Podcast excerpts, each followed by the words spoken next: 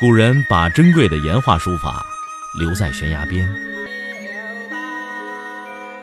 我把时间打磨成碎片，留在你的耳边。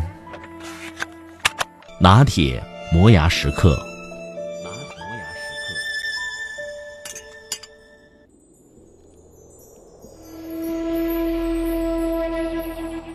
哪怕是一群流氓。靠好的制度也能够建立起文明的国家，澳大利亚就是个例子。英国人首先把澳大利亚作为一个流放囚犯的地方。一七八八年一月十八日，菲利普船长率领战舰押解七百多名犯人来到这个不毛之地。十一月二十六日，英国流放到澳大利亚的第一批犯人抵达悉尼湾，英国开始在澳大利亚建立殖民地。后来这一天被定为澳大利亚国庆日。在这之后八十年间，共有十六万英国犯人被流放到此。澳大利亚被戏称为“囚犯创造的国家”。如今的澳洲生活富裕、民主自由，是中国人争相移民之地。据统计，中国人是最大的来源国。这是制度决定了一切。据说盗墓一般要两个人，比如打一个洞，其中一个人下去取珠宝玉器，另一个人上面用绳子系下来。刚一开始，经常发生拉绳子的人见财起意，抛弃下面的同伴，自己跑了。于是演变为盗墓团伙以父子居多，但也发生了儿子扔下墓里亲爹的事儿，最后形成行规。儿子下去取货，老子在上面拉绳子。哎，从那以后呢，就再也没有出现过把人落在墓坑里的事儿。如果这算是制度建设的鼻祖，那么我们不妨以贼为师。有七个人曾经住在一起，每天分一大桶粥。要命的是，粥每天都是不够的。一开始呢，他们抓阄决定谁来分粥。每天轮一个，于是乎每周下来，他们只有一天是饱的，就是自己分粥的那一天。后来，他们开始推选出一个道德高尚的人出来分粥，那强权就产生了腐败，大家开始挖空心思去讨好他、贿赂他，搞得整个小团体乌烟瘴气。然后大家开始组成三人的分粥委员会以及四人的评选委员会。互相攻击扯皮下来，粥吃到嘴里全都凉了。最后想出一个办法，轮流分粥，但分粥的人要等其他人都挑完后拿剩下的最后一碗。为了不让自己吃到最少的，每个人都尽量分得平均，就算不平，嗯，那也只能认了。大家快快乐乐、和和气气，日子越过越好。同样是七个人，不同的分配制度就会有不同的风气。没有组织制度的组织是危险的。我们没有必要非要讨论人性是本善还是本恶。合理的组织制度必然是授权与监督同时存在，既相信你的能力，又怀疑你的本性。但我用制度来激发你性格当中天使的一面，还要用制度来威慑你恶魔的一面。如果只有前者，再好的制度也终究会毁于一旦，因为人不为己，天诛地灭，那是人的天性。如果只有后一样，那就是暴政，也不能长久，因为人性中崇尚自由和平等的信念必然喷发。只有两者相结合，阴阳相济，才会保证组织制度的健康良性发展。有位律师朋友。跟我说，他这两年丢失了不少朋友。众所周知，律师这个行业是先收费后办事。我这位律师朋友为人豪爽，但他帮朋友打官司或者协调案子，都是先帮人把事儿办了再说，事儿办妥了，案子结了再收费。他说这是对朋友的真诚。但他不理解的是，这些朋友接受过他的法律援助，或者是他帮助过的朋友，后来却大部分成了陌路人。原因在于，他一开始没有签订收费标准的协议或者合同，要钱的时候双方又产生了争执，最后做不成朋友。后来我给他建议，让他在给朋友办事之前，也要先签订合同，谈好服务费用。签订合同或制度的目的，就是不让朋友有做坏人的机会。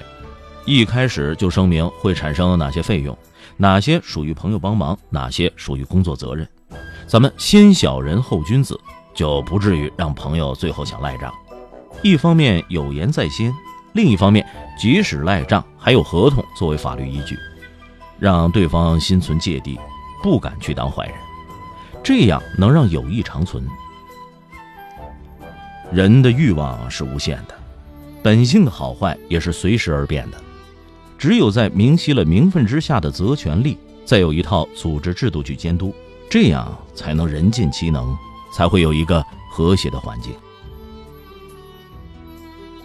我还有一个法院的朋友在当庭长，他工作认真负责，执法刚正不阿，特别是不讲情面，不许别人打招呼。只要是有违法律公正，他都置之不理，因此他就得罪了很多人。这些人就散布一些无中生有的谣言。某些领导呢，也经常到他办公室去查岗。由于这位朋友经常走访当事人或者外出做庭外调解，于是便经常被领导查出脱岗的缺点。在年底的人事调整中，他被免去了庭长，在法庭里安排了一个闲职。这样的人事调整。给他很大的打击，也促使他反思自己的所作所为。哎，渐渐的悟出了些道理，那就是多做事、多出错、多得罪人。于是呢，他就每天准时上下班，天天坐在办公室喝茶、看报、玩电脑游戏。啊，不料这样一来，群众反应反而好了，领导也表扬他上下班准时，也似乎改变了对他的看法。邓小平同志曾经有一句名言：“好的制度能让坏人干不了坏事儿，不好的制度能让好人变坏。”通常认为，如果一个人在同一个地方摔过两次跤，他就会被人们笑为笨蛋；如果两个人在同一个地方各摔了一跤，他们就会被人笑为两个笨蛋。按照修路原则，人们正确的反应应该是。是谁修了一条让人们这么容易摔跤的路？如何修正这条路，才不至于再让人在这里摔跤？如果有人出错，可能是个人的原因；如果有人在同一个地方重复出错，那肯定是路有问题。如果你发现有人工作偷懒，不一定是说人的本性是惰性的，很可能是因为现行的规则，那就是这个路能给他偷懒的机会。如果你发现有人不求上进，那也不一定是他不思进取，很可能是因为现行的激励措施还不够得力。如果你发现一个人经常加班到很晚，那也不一定说明他为公司具有奉献精神，那很有可能是因为他自己的工作方法不得当，甚至故意拖延时间来赚取加班费。如果你发现一个公司经常出现扯皮的现象，那不一定是大家都喜欢推卸责任。那还有可能是因为路上的职责划分的不够细致明确，因为只有好的制度，才不会让好人有变坏的机会。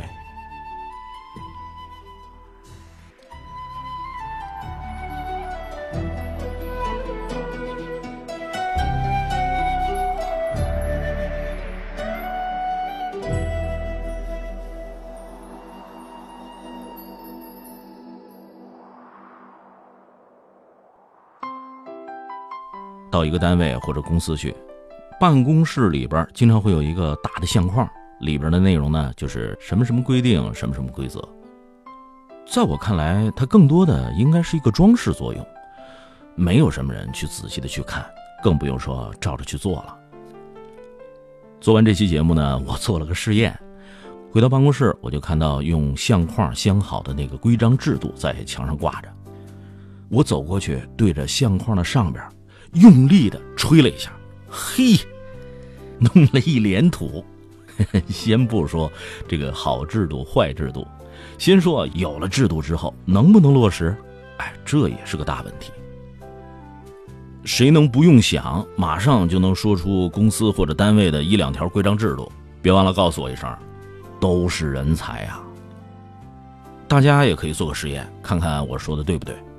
呃，你就不用吹那个相框上的土了，你这么着可以直接呢，在那规章制度的相框上呢，拿手摸一摸，看看摸完了之后，你是不是得去洗手呢？